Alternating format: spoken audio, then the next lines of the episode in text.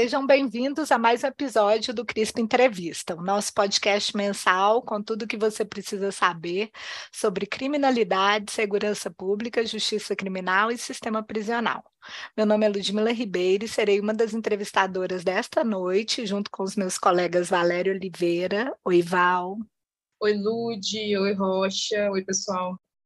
E Rafael Rocha. Oi, Rafa. Olá, Ludmila. Olá, Valéria. Olá a todos e todas. O CRISP Entrevista é um podcast que nasceu em 2020, durante a pandemia de Covid-19. Naquele momento, o mundo atravessava um dos piores eventos de sua história. Porém, no Brasil, como se não bastasse o desastre causado pelo vírus, testemunhávamos o agravamento de uma importante crise política. O presidente Bolsonaro, contrário às medidas de distanciamento social, bradava por mais armas nas mãos da população e seus apoiadores pediam intervenção militar para para garantir as liberdades individuais. De lá para cá, alguma coisa mudou. Lula foi eleito, Bolsonaro se isolou, mas protestos golpistas seguem acontecendo em frente quartéis das Forças Armadas em vários pontos do país. Neste primeiro episódio do ano de 2023, queremos discutir como chegamos até aqui, o que explica a adesão dos militares ao governo de Bolsonaro e, e aos atos antidemocráticos que aconteceram durante uma mandato do, do ex-presidente, e, para tanto, nosso convidado de hoje é uma, um dos grandes especialistas sobre esse tema. Recebemos hoje o professor Celso Castro, que é professor titular e diretor da Escola de Ciências Sociais da Fundação Getúlio Vargas e coordenador do CEPEDOC. O Celso é doutor em Antropologia Social pelo Museu Nacional e autor de livros como O Espírito Militar, Os Militares e a República, A Invenção do Exército Brasileiro e muitos outros. Celso, seja muito bem-vindo ao CRISP Entrevista. Obrigado, Ludmila. Também é Obrigado, Rafael. Valéria, é um prazer estar aqui conversar com vocês sobre esse tema bastante atual. O prazer é todo nosso e, infelizmente, o tema não poderia ser mais atual neste contexto em que estamos aqui às vésperas do início do governo Lula, mas sempre nos perguntando qual foi o legado deixado pelo governo Bolsonaro. Bom, Celso, a gente sempre começa a nossa entrevista perguntando ao nosso convidado como foi que ele se interessou pela temática na qual ele se tornou especialista. No seu caso, parece que foi durante o mestrado em antropologia social no Museu Nacional. Bom, a gente queria saber então como foi que as Forças Armadas se tornaram seu objeto de pesquisa. Bom, foi principalmente no mestrado que eu fiz antropologia no Museu Nacional. É isso bastante tempo, eu entrei em 86, defendi a 10 em 88. Não, perdão, 87, 89 eu defendi a tese, né?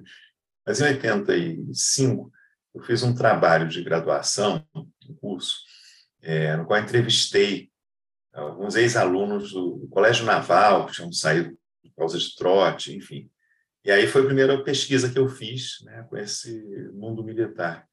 É um mundo do qual, por razões biográficas, eu faço parte, né, o que eles chamam de a família militar. Porque meu pai era oficial do Exército, fez a MAN, foi para a reserva como coronel, não teve uma carreira legal, mas não muito destaque.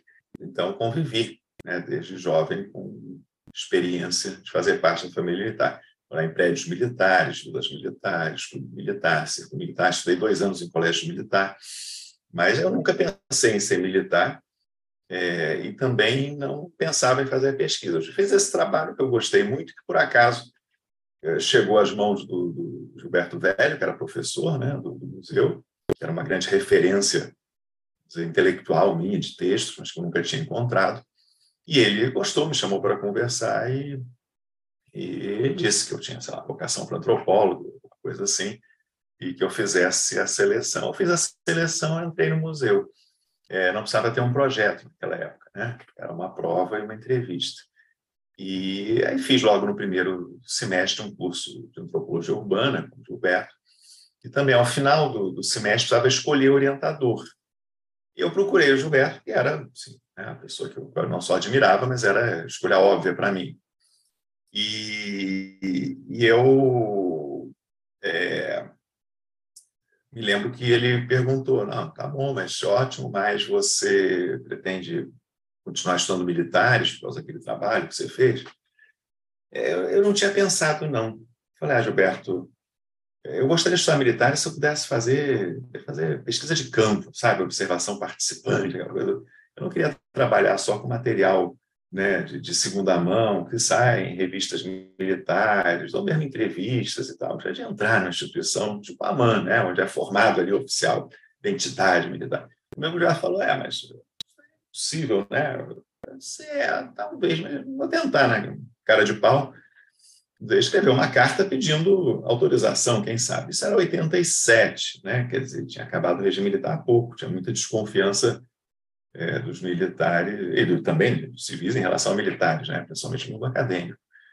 Mas é, é, escrevi, meu pai, me lembro que ele me ajudou com alguns detalhes da carta, né? E primeiro, sondei o comandante da AMAN, que não queria que eu fizesse a pesquisa, não, você não gostou. Mas aí eu recorri ao, ao diretor-geral de, de, ensino do Exército, né, chamado Deb, escrevi uma carta dizendo que eu era aluno de mestrado e tal, gostaria de fazer, no espaço, né, na duração de um ano, várias temporadas de visita, entrevistar anonimamente cadetes, acompanhar cursos, aulas, manobra, aquela coisa, então me apresentando. E, e, eu me lembro que eu dizia também que após a defesa da tese, que terei todo o prazer de enviar uma cópia à instituição. Isso já deixava claro que não ia submeter nada né, ao controle da instituição. Mas eu me lembro que meu pai leu a carta, no final falava, ah, então, aguardo, é, sei lá, sua resposta. Aí meu pai falou, não, resposta não, o general não responde, o general decide, aguardo sua decisão. É, é, foi isso, enfim. Um general que eu nunca conheci, general de exército, que aprovou, achou de interesse do exército, aí baixou para a AMAN como ordem. Eu explico isso detalhadamente no espírito militar, enfim, aí lá entrando, a instituição que funciona na hierarquia e na disciplina é isso, né? O comandante me, me recebeu e deixou claro que não gostava, que era um acontecimento inusitado, né? porém estava autorizado.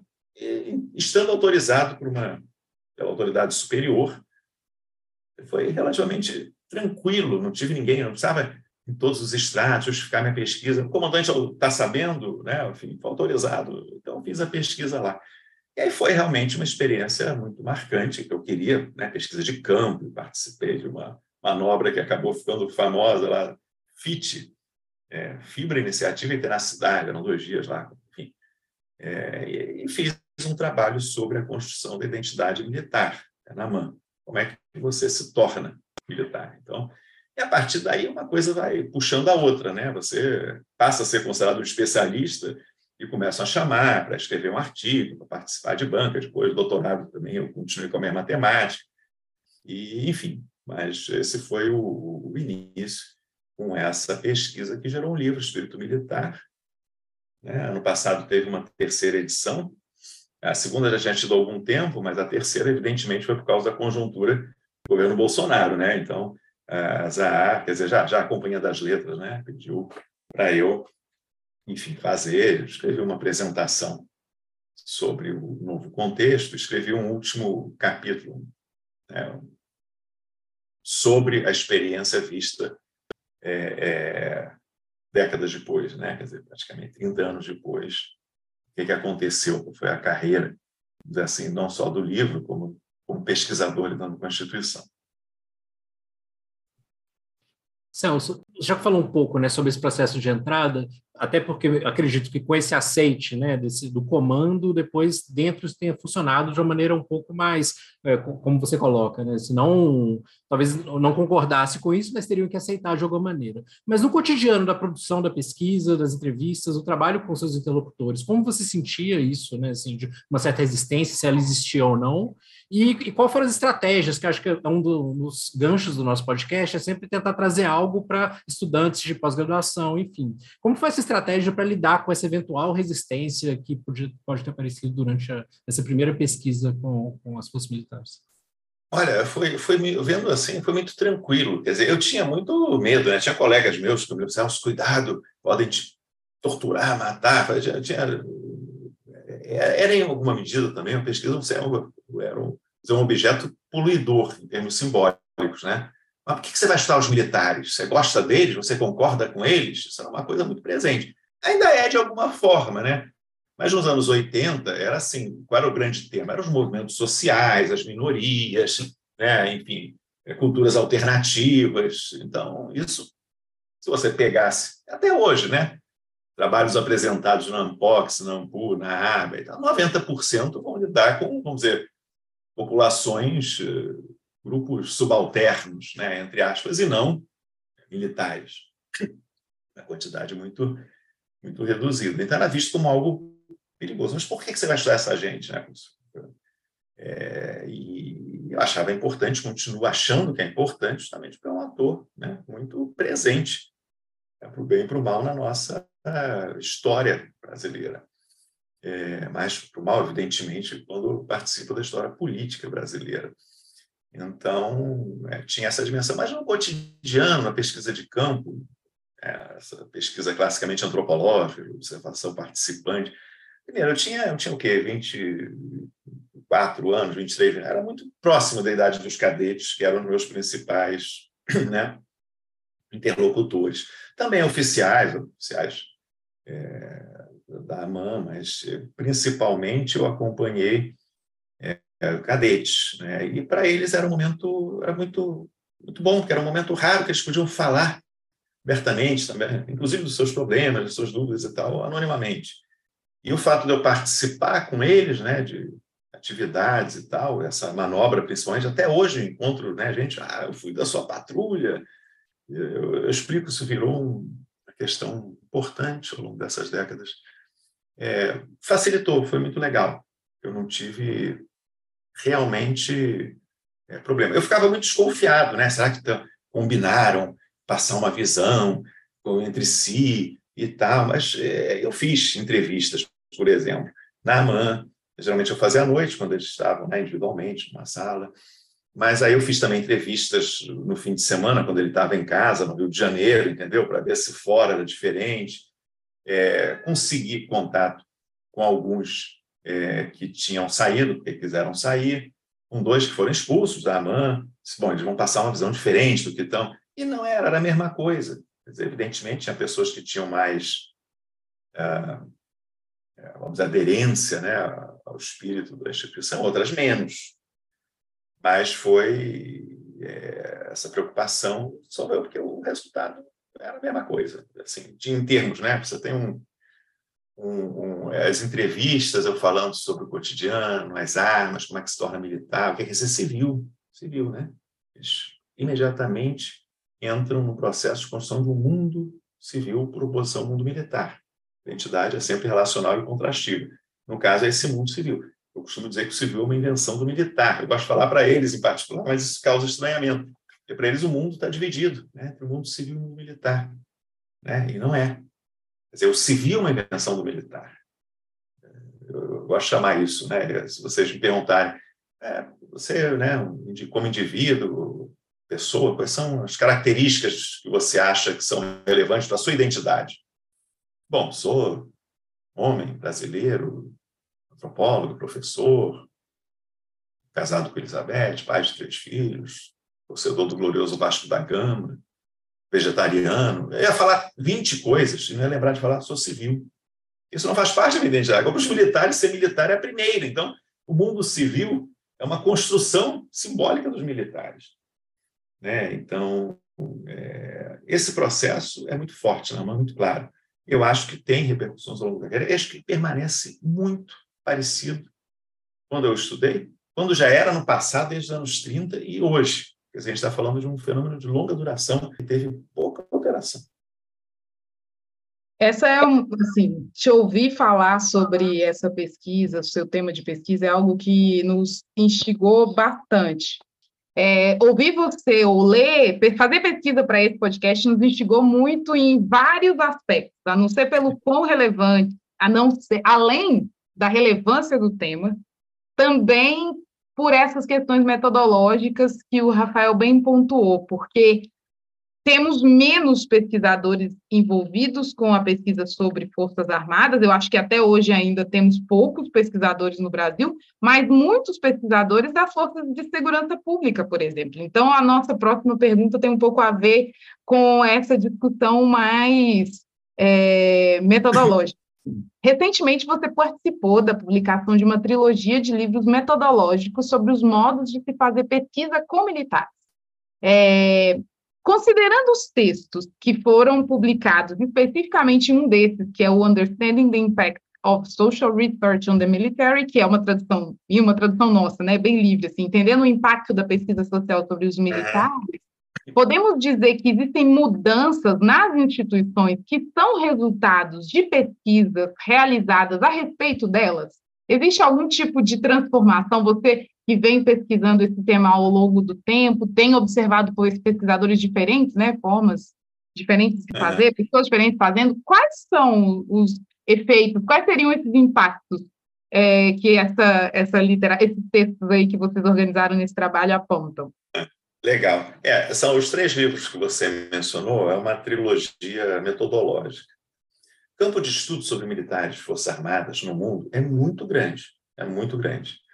Mas eu e uma colega portuguesa, Helena Carreiras, ela tornou-se esse ano a primeira mulher ministra da Defesa, primeira socióloga ministra da Defesa de Portugal, está lá, é a minha principal colaboradora, grande amiga.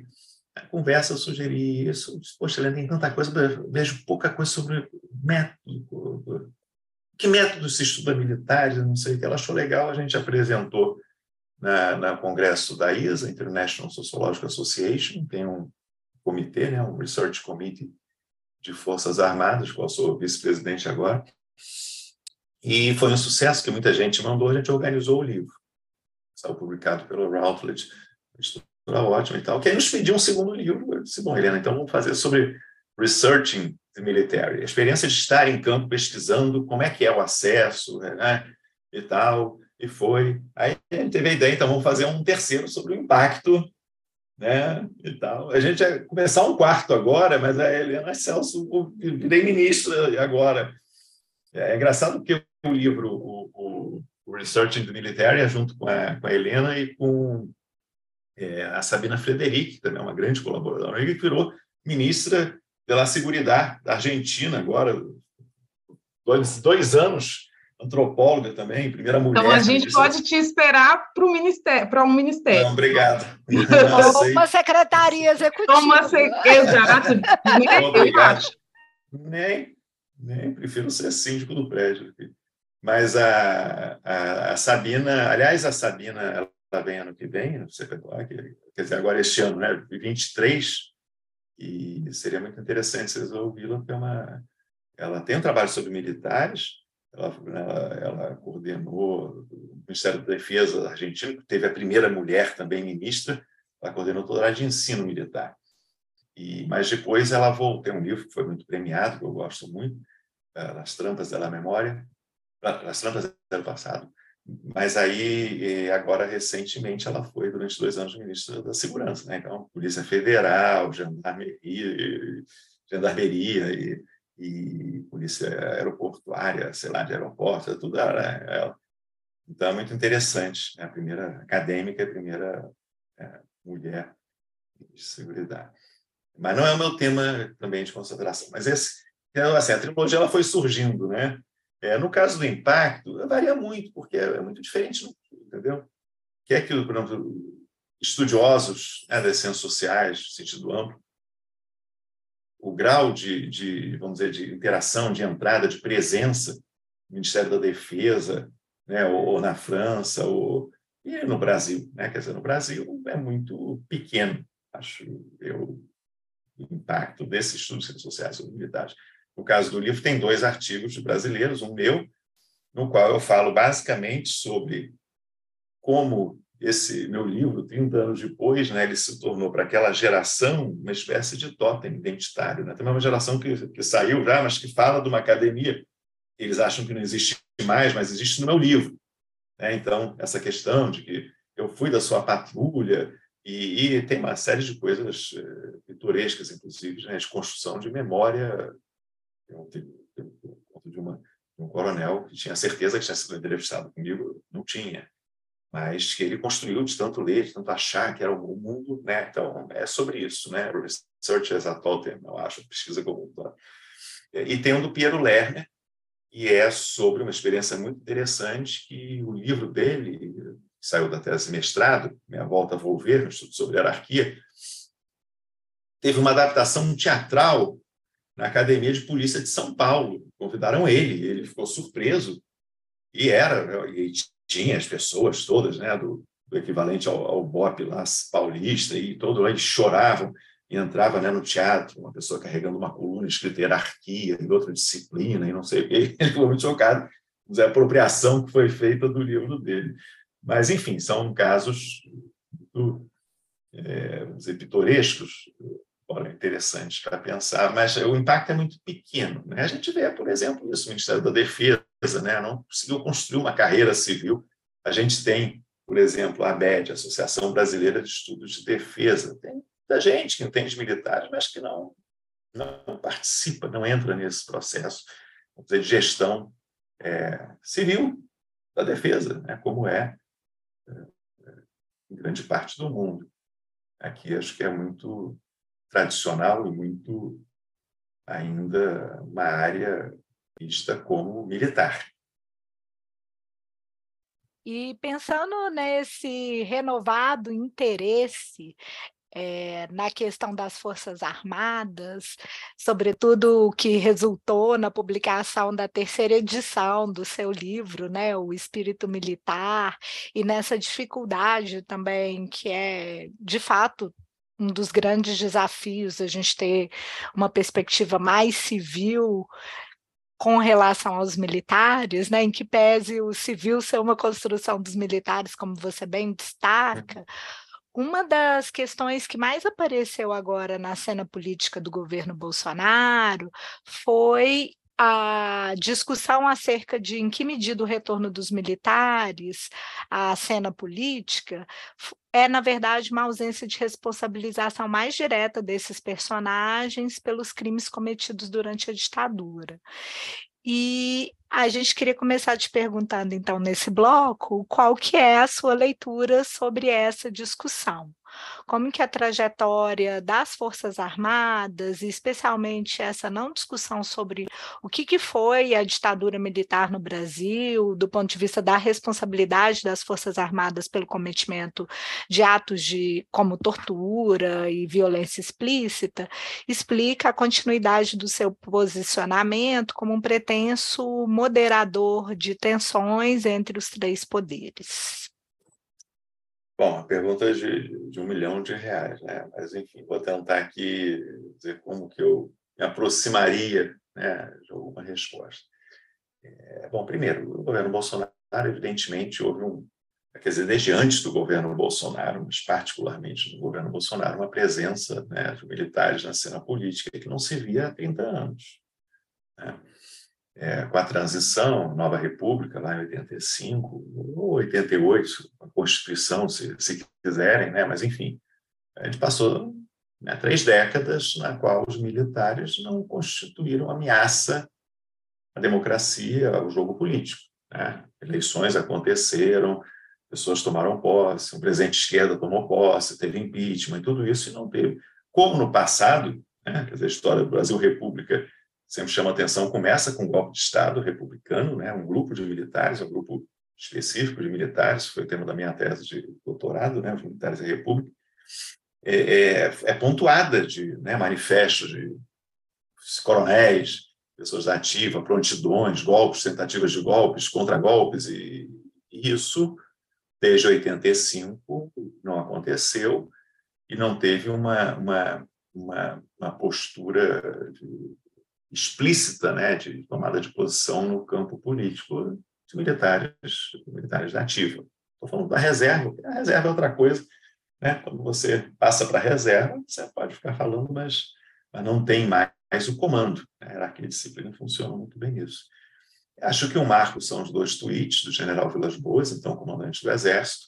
Eu entrevistei ele longamente e saiu o livro, né, Conversa com o Comandante, é, que saíram centenas, centenas mesmo de matérias, né? principalmente focando na história do Twitter e no fato dele ter dito que discutiu com generais, com alto comando, o texto. Ou seja, então não é só uma postura individual dele, que já seria né, marcante o comandante do Exército, mas que era uma coisa que foi discutida, não com todo com várias pessoas.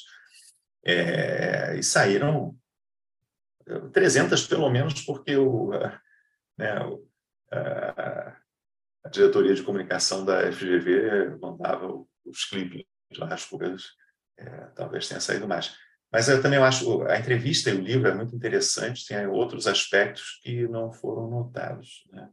Posso falar deles se quiserem é, é, depois, mas que acho que explicam um pouco dessa coisa. Bom, então vamos lá, os dois aspectos. Né? Primeiro, quando ele fala sobre a família militar, esse mundo militar, né, que eu, mencionei brevemente, a dimensão disso e o grau né, de fechamento ao que eles chamam a sociedade civil, né, os civis, ao mundo civil, é, ao meio civil, várias formas de, de, se referir. Ele conta, por exemplo, que só quando ele foi fazer um curso na ESG, ele tinha já 49 anos de idade, ele foi pela primeira vez conviver com civis. E foi uma conversa difícil, porque eram né, estruturas mentais, ele usou outra expressão, que eu não me lembro agora, diferentes. É filho de militar, estudou na preparatória, ou seja, entrou com lá, 14 anos, já filho de militar, foi para a mãe, seguiu a carreira, e aos 49 anos civil. Era uma coisa distante. Ele fala de um risco de giz, se não me engano, que separa os dois mundos, se constrói. Então, isso eu acho relevante é, em termos sociológicos, para entender um pouco um pouco, tá? uma dimensão dessa presença e atuação militar em tempos recentes. Essa geração que eu estudei na MAN, quer dizer, Bolsonaro e, e os outros são dos anos 70, eu estive lá nos anos 80, mas os dados quantitativos que eu tenho sobre o perfil né, social do, dos militares e, e, a experiência dizer, qualitativa de pesquisa é, mostram que, que é o mesmo mundo, o mesmo universo. É, primeiro, muito endógeno. Dizer, a quantidade de filhos de militares que passa a entrar, ela chega a mais de 60% no início dos anos 90. E nos anos 40 era 20 e poucos por cento, nos anos 60, 30 e poucos, nos 80, 50 chegou a 60 e poucos. Quer dizer, ou seja, praticamente, né, estou falando de filhos de militares, pode ser sobrinho, neto, irmão, sei lá o quê, mas era uma concentração muito grande. E outro dado, durante toda a década de 80, é, 91% dos alunos que entraram na AMAN já tinham experiência de estudo em outra instituição, em outro colégio militar, quer nos colégios militares, né, que é o equivalente ao, né, ao ensino fundamental e médio, quer na escola preparatória de cadetes do Exército, em Campinas, que era três anos, era o equivalente ao ensino médio. 91%. Então, os outros 9% que entravam pelo concurso de admissão, que era o caminho pelo qual os civis né, os que não tinham estudado em colégio militar nem na preparatória podiam entrar. É, e mesmo sabendo que alguns desses podiam ser filhos de militares, ou eventualmente um militar que não teve a média para entrar direto e fez um concurso. Vejam só. Então, é um mundo militar. A cosmologia né, constrói essa diferença de uma forma muito clara no Brasil. E é uma geração que, enfim, continua. Né, você vê, né, até hoje, o que eu citei do Vilas Boas falando, família, o mundo militar, o risco de giz, é isso. Né? São pessoas, e essa geração, que atuante politicamente, tem esse grau de afastamento, isolamento civil. É uma construção simbólica, mas é quase uma ficção científica, ou civil, como funciona o mundo civil. E outra questão interessante, importantíssima, né, dito, é que esse processo de construção de dois mundos não são dois mundos, quer dizer, são simetricamente opostos. Quer dizer, tudo de bom está do lado militar e tudo de ruim está do lado civil. Assim, os militares são mais patriotas, eles não são organizados, o civil é bagunçado, o militar pensa no coletivo, o civil é individualista, cada um pensa por si só. Quer dizer, temos tipos ideais, né, weberianos. Claro tem indivíduos é, diferentes, mas esse mundo militar é um mundo mais, mais organizado, mais correto, mais patriota, mais eficiente, mais disciplinado, mais tudo. E, por oposição, o civil né, é a versão negativa disso. Né? Dizer, isso é um elemento muito importante, quer dizer, de achar como coletividade superiores em termos de valores. Não só diferentes, mas superiores, né? melhor formados. É o que permite que essa formação básica, por exemplo, nos leve a atuar também da melhor forma em vários outros cenários. Desde cuidar de Covid até a urna eletrônica, entendeu? Quer dizer, eu acho que é uma assim, capacidade formada, esse, essa matéria-prima é de uma qualidade muito superior à média. Isso é muito forte, né? essa marca identitária é, no Brasil. É, em relação aos civis, aos paisanos, né? entre si são os paisanos. Né? Civil é como você fala para fora da instituição. É, isso era muito presente lá e continua, acho, muito presente hoje. Então, é uma geração que ficou muito, muito fechada né, nesse mundo com essa sensação de superioridade em termos éticos, valores. Né? O livro do Vilas Boas é interessante também por causa disso. Tá? E é interessante, aí eu vou puxar outra coisa, que é o, o fato de que sete vezes ele puxa uma questão que não estava no meu roteiro de entrevista. Para mim não era uma questão, mas que ele insiste, fala e repete sete vezes, que é né, um, não um incômodo, né? quer dizer, incômodo mais do que isso, a raiva quase, ou quase não, raiva com que é o politicamente correto. Politicamente correto entra muita coisa. Questões de gênero, meio ambiente, populações indígenas, é um, monte de coisa. É o, politicamente correto, a Rede Globo, ele é explícito em falar isso. Rede Globo, que, com seu politicamente correto, que elegeu né, é, Bolsonaro, porque ela não via que a população estava incomodada com esse tipo de coisa e tal. Tem esse incômodo, né, politicamente correto. É, eu não sei dizer se a falta de responsabilização, é, possivelmente sim, né, não aconteceu no Brasil, é diferente do que aconteceu em outros países, como a Argentina, no caso, né, mais visível, né, mas também em outros países.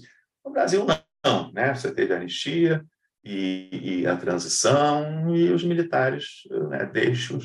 Mas o fato é que durante três décadas eles não, não, não foram um problema. Ao contrário de toda, é um recorde na história republicana brasileira. É, é, tanto que a gente não sabia o nome dos generais do alto comando e tal. O fato de saber hoje Saber peculiaridades, né, idiosincrasias de cada um é um mau sinal já né, dessa exposição na mídia. quando você não sabe quem é, é o comandante, quem está é, no alto comando, quando você começa a falar, esse general é isso, esse é aquilo, não sei o quê, já é sinal de uma participação é, grande. Né?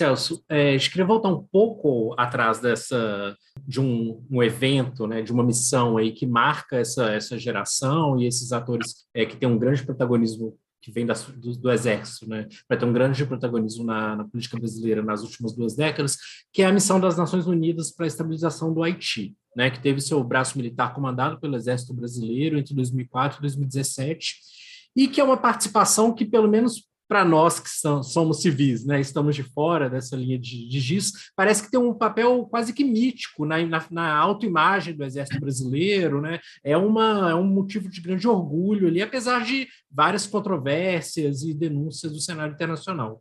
Então, a gente queria discutir um pouco é, como essa atuação do Brasil nessa missão do Haiti ajuda a explicar o papel das Forças Armadas, né, sobretudo do Exército, nessa, nesse cenário político aí dos últimos 10, 20 anos. É, bom, eu organizei junto com uma, com uma colega que estuda militares, né, Adriana Marques, da PRJ, um livro chamado Missão Haiti. Nós entrevistamos todos os ex-Force Commanders, né? o Brasil teve todos, eles estavam vivos, né? já tinham morrido, se não me engano. E é muito homogênea a visão deles de que, para, né, como missão, o Exército, né, em particular, foi muito bem sucedido. Por mais que eles apontem, o, o Haiti não resolveu, mas não eram nós que íamos resolver, né? Tem os políticos, organizações internacionais, tem outros, outros atores que não fizeram a parte deles. Então, a gente não é culpado pela miséria do Haiti. O que a gente foi chamado para fazer, né, que era basicamente a pacificação, né, a questão das gangues e não sei o quê, que foi feito né, com o um mínimo de, de, de efeito colateral, vamos dizer assim, é, é, e que isso foi muito bom em termos. Quer dizer, tem um marco aí que é do terremoto, né? aí, tornou-se a missão tornou-se humanitária, né? Quer dizer, uma de imposição de paz tornou-se praticamente humanitária, dado a magnitude é, do terremoto. Mas avaliou muito bem, foi muito bom também em termos de, de treinamento né, operacional, que é muito diferente, todos enfatizam isso, né? Você treinar, fazer uma manobra, do que ter uma situação, enfim, real, que você está lá e que pode né, entrar, como entrou-se, né, em situação de, de, de, de, conflito, de combate com, enfim, com gangues, esse tipo de coisa. É, evidentemente, também, é, esse auto-orgulho vem do fato de que eles foram muito bem vistos em, em termos internacionais pelos colegas. Dizer, essa dimensão da. Não estou falando da, né, da, das Nações Unidas em relação a Haiti como um todo, mas esse componente militar, que ficaram né, com os Force Commanders todos à frente. É, depois, no Congo, chamaram Santos Cruz, né, que já estava na reserva. Teve, teve até uma equipe que, sei lá, reabsorver temporariamente, não me lembro, para comandar, né, uma coisa de posição. Teve combate mesmo, quer dizer, de serem muito bem vistos e ter sido, né, nesse aspecto bem sucedido. Também era parte de uma de uma política externa né, do, do Lula, que, que, queria que o Brasil tivesse mais protagonismo, falava-se né, em ter um assento permanente no Conselho de Segurança. Enfim, não é minha seara. Mas eles viram como uma coisa muito positiva em termos de treinamento, de prontidão, né, eram vários é, né, destacamento, enfim, que se, que se, que se, que se revezavam né, no Haiti, então isso foi muito positivo em termos de aprendizado. Né? Mas também em termos de cumprimento da missão, sem ser um banho de sangue, as coisas se... Quer dizer, eles diferenciam também, evidentemente, né, a MINUSTAH, o batalhão brasileiro, o comando brasileiro, de questões que aconteceram com integrantes de outros é, de outros países que faziam parte que teve enfim, problemas, mas é, para o exército brasileiro é, é uma visão muito muito positiva. Bom, Celso, para nós que somos pesquisadores da área de segurança pública, um tema que tem chamado muita atenção e que tem relação direta com esse papel das missões de paz no Haiti é essa interseção entre forças armadas e forças de segurança pública. É, no começo dos anos 2000, os pesquisadores da nossa área, né, desse campo mais da segurança pública, apontavam para uma separação muito mais evidente entre o que seria competência e o modo de treinamento e operação das forças armadas e o que seria competência e o modo de treinamento das polícias. Mas o que a gente viu nos últimos tempos é que, ao contrário dessa separação, que a gente tenha uma maior interseção entre esses dois campos, né? não apenas pelo fato de a gente estar tá observando cada vez mais a militarização de determinadas organizações policiais, e não apenas a polícia militar, mas sobretudo a polícia civil, a, as polícias penais, e também uma enorme participação das Forças Armadas nas GLOs, que são as operações de garantia da lei e da ordem. E aí, considerando que esse é o nosso primeiro episódio de 2023, a gente queria te perguntar o que, que é que a gente pode esperar dessa interseção para o próximo governo, né? Será que a gente vai é, conseguir fazer mais essa separação ou, ou, a maneira como esse imbricamento foi se construindo é tal que vai ser muito difícil separar essas duas coisas, forças armadas e atividades de policiamento? Bom, eu é, não, não, é nem que eu não seja especialista, eu nunca estudei polícia em segurança pública, então eu, eu realmente não tenho. É, o que eu fiz agora, que vai sair no, no início de em abril de 2023, é um livro de entrevistas Forças Armadas na Segurança Pública no Brasil. É, eu entrevistei, junto com a Adriana Marques também, mais dois outros colegas, 16, se não me engano, pessoas historicamente vão desde a primeira é, ação ainda, né? Eco 92, né? o Câmara Sena, por exemplo, até o Braga Neto, que chegou uma intervenção é, federal. Então, é interessante esses 16, vão poder acompanhar sem dar aqui um spoiler, né? Mas como é que isso foi aos poucos entrando como desenvolvimento também até doutrinário, como é que as Forças Armadas tiveram que incorporando essa dimensão da segurança pública cada vez mais. É, é muito comum o militar dizer, desde muito tempo, que exercer função de polícia era uma coisa menor, eles não gostavam, não queriam exercer função de polícia, né? Dizer, polícia é outro departamento e nós estamos com missões é, de outra é, de outra natureza, inclusive, porque cosmologia militar, né, combate, vamos dizer, em termos de segurança pública, não é o combate exatamente, né? Enfim, é, mas aos poucos eles foram né, sendo cada vez mais chamados, principalmente, mas não exclusivamente no Rio de Janeiro. Tem a percepção, em muitos casos, tinha um uso, uma tentativa de uso político né, da, da participação deles, mas, enfim, que obedecer. É, isso foi se tornando cada vez mais rotinizado. Né? Até criar uma unidade especializada em GLO, que depois mudou, né? mas o nome não é GLO, mas, enfim, isso, dizem eles, né? teve que sendo, já, já que se tornou tão recorrente, né? É, até o início do governo Bolsonaro, depois os GLOs sumiram, né? interessante ver por quê. É, explicação é mais política, né? Você, como governador, tem que pedir e dizer que não tem condições.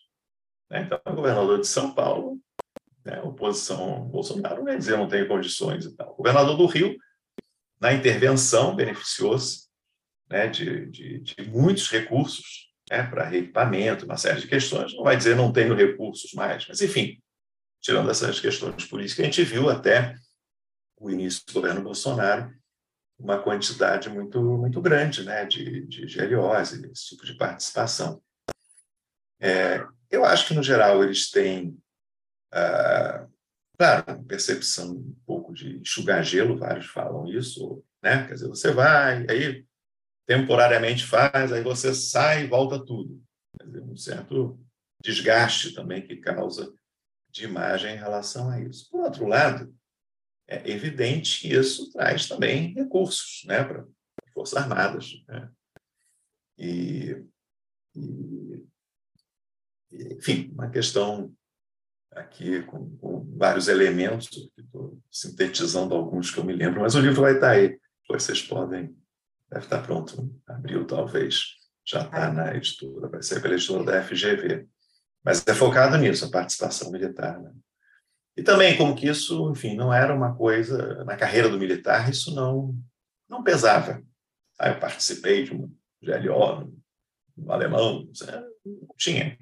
A importância que tem, por exemplo, ter servido na Amazônia, participado da MINUSTAR, ou ser adido militar no exterior. Né? Embora, com o tempo, quer dizer, você procura distinguir. O importante é se ele cumpriu bem a missão e não por ser GLO, segurança pública, vamos valorizar isto. Né? É, mas tornou-se, vamos dizer, mais, mais rotineira essa presença. Não, a gente já está aguardando, então, o lançamento do livro. Vamos dar ampla divulgação aqui no, nas redes sociais do CRISP e no, no próprio podcast, porque a gente sempre pede indicação de livros, de materiais de leitura aí para os nossos ouvintes, e vai ser ótimo contar com essa publicação também. Bom, nós gostaríamos de conversar muito, muito mais tempo com você, mas não podemos, né?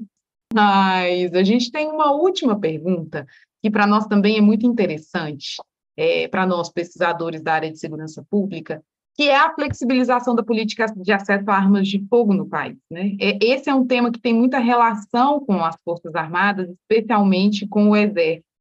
É, e nos parece bastante contraditório o lugar das Forças Armadas, bom, principalmente do Exército, né, que abre mão desse papel de exercer controle sobre armas e munições em favor de medidas que têm, né, do apoio a medidas que têm gerado uma explosão do número de licenças, de registros de armas armas em circulação no, no país.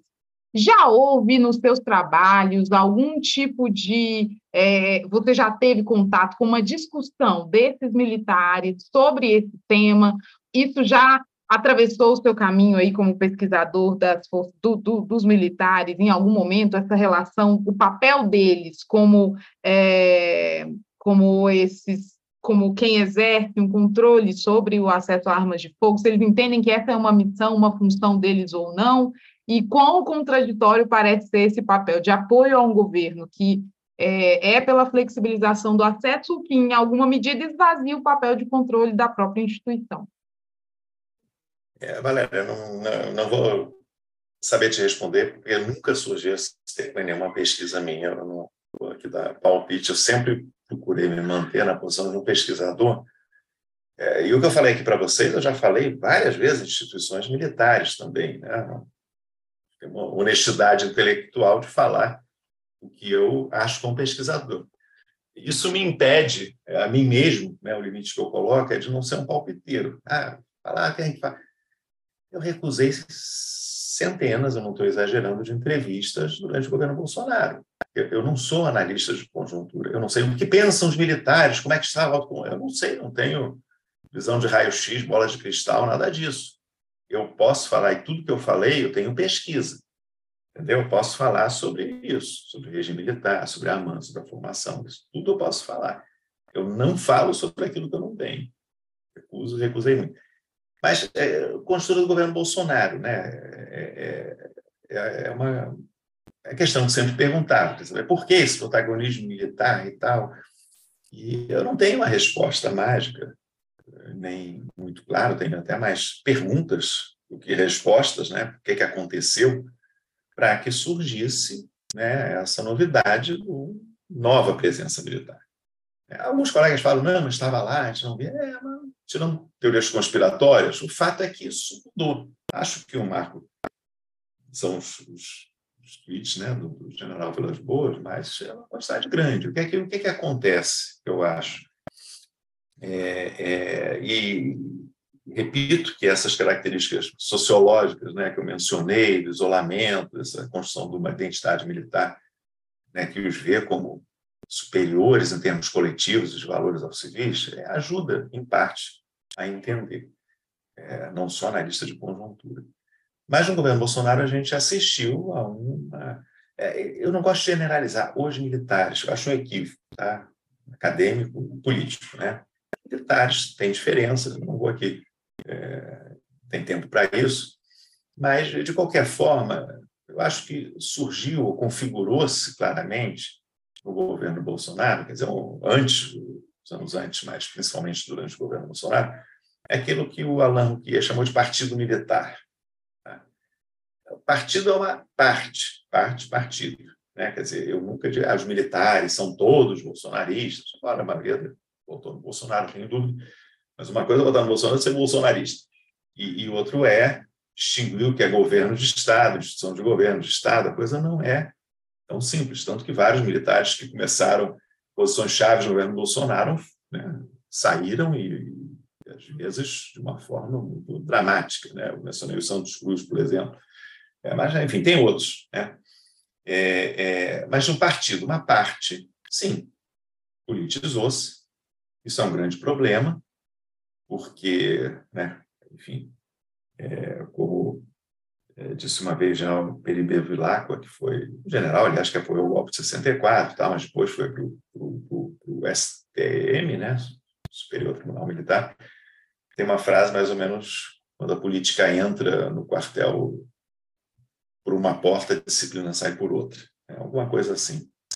É, e, de fato, é isso. Né? Para mim, um fato também marcante é o Pazuello subir no palanque lá no carro de som e o general de divisão da ativa e não ser punido. Né? Passaram-se 10 ou 11 dias o comandante do Exército, ex atual ministro da Defesa, atual não agora, né?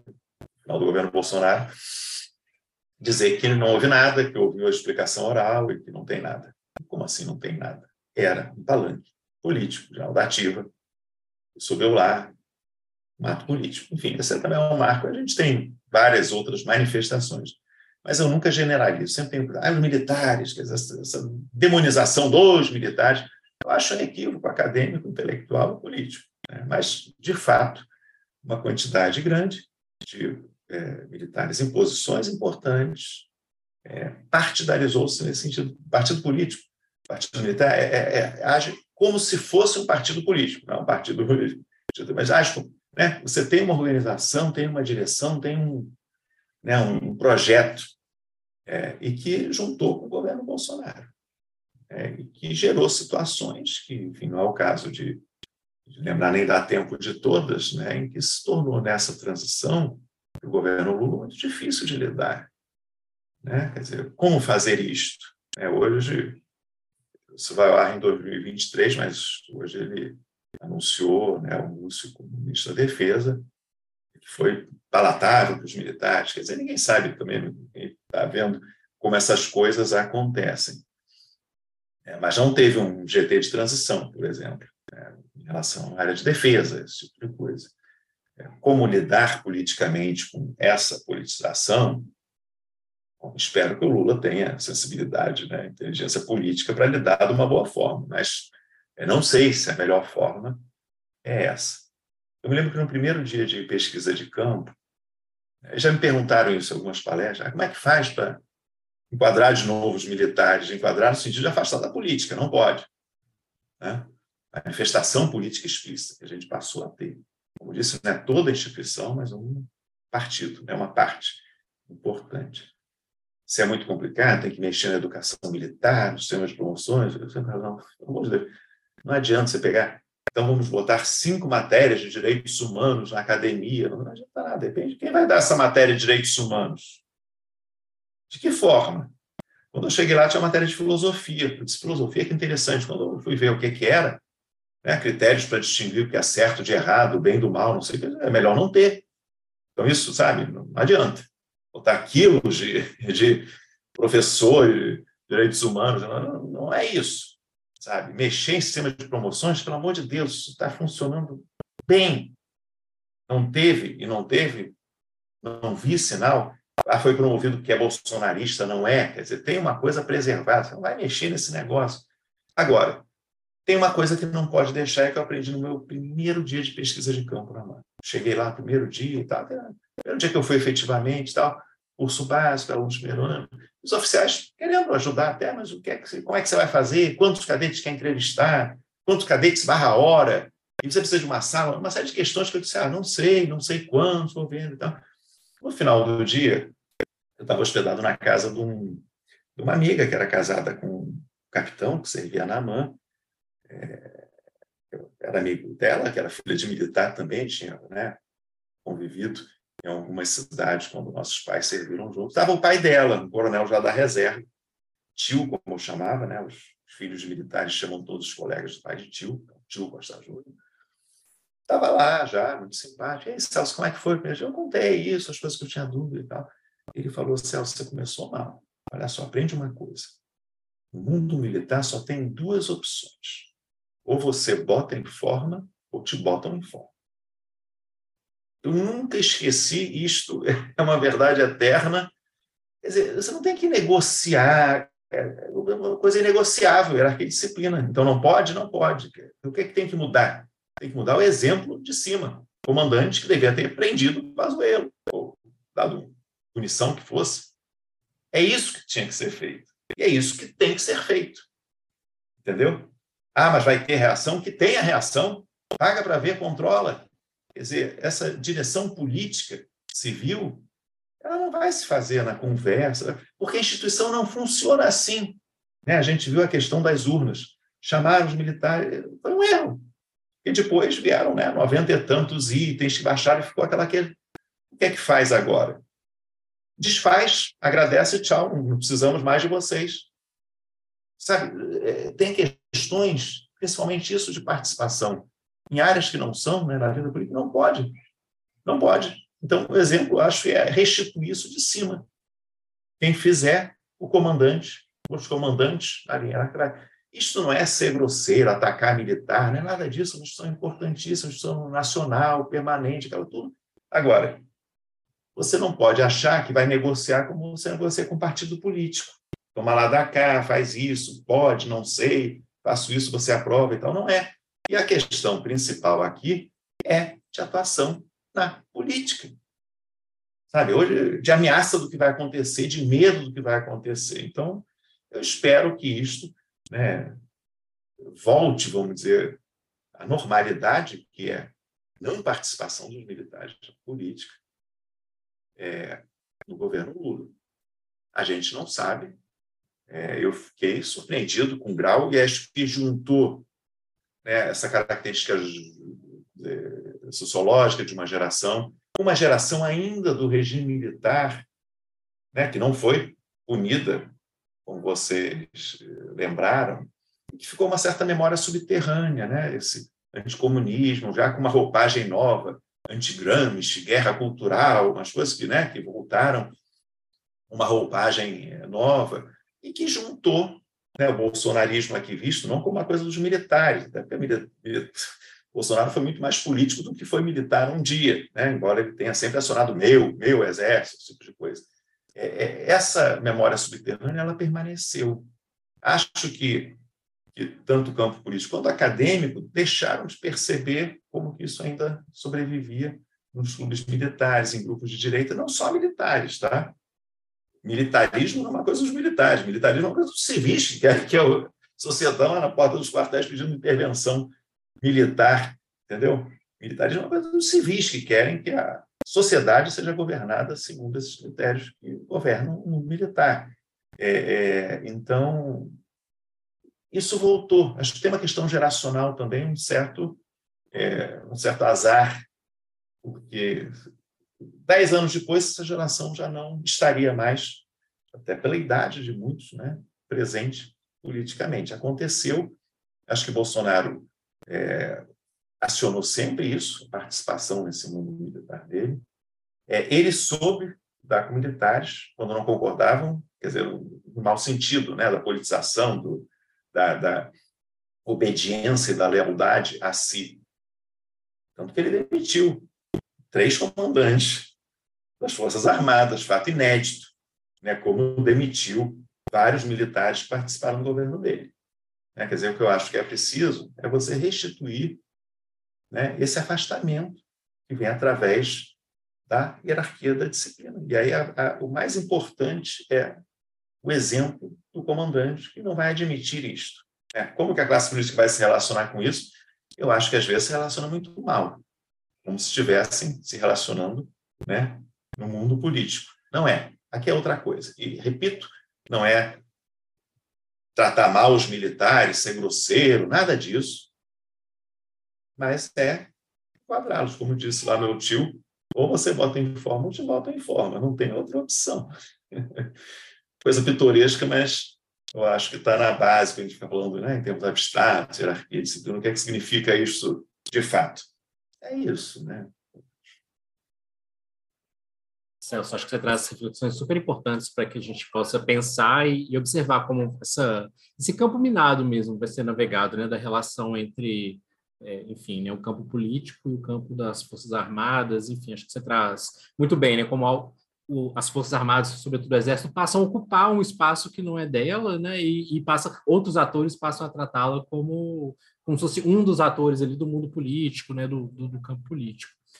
É, bom, Celso, a gente sempre encerra os nossos episódios pedindo uma recomendação para os nossos entrevistados e entrevistadas de um livro, um filme, enfim, alguma coisa que você recomende, que ache interessante, que a gente possa compartilhar com os nossos ouvintes. Bom, é, é, é muita coisa a cabeça. Gente. Eu mencionei a Sabina Frederic, né?